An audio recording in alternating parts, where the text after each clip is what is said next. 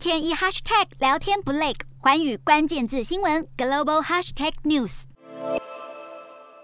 斯里兰卡经济危机引发了社会动荡，中央银行总裁威拉辛格表示，斯里兰卡将暂停偿还外债，进行债务重整，避免国家陷入硬违约。而当下有限的外汇储备，必须要用于进口燃料等必需品上。